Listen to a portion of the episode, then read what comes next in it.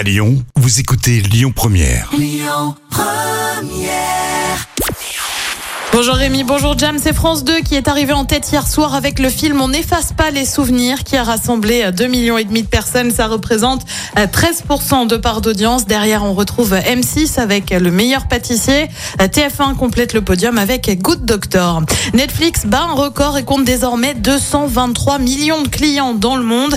La plateforme vient d'enregistrer une hausse de son nombre d'abonnés avec 2 millions et demi de nouveaux clients sur un trimestre. Netflix qui annonce en même temps faire payer le partage de comptes à ses abonnés à compter début 2023. Le surcoût pourrait toutefois être de l'ordre de 3 euros. Et puis une émission intimiste débarque sur Énergie 12. Son nom, un week-end avec, concept très à la mode à la télé.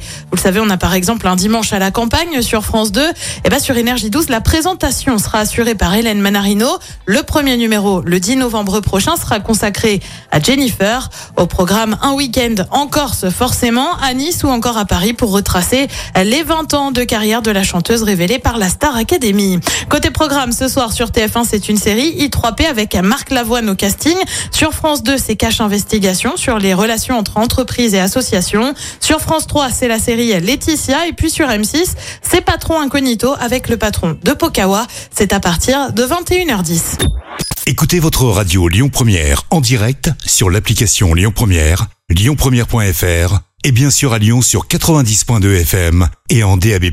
Lyon Première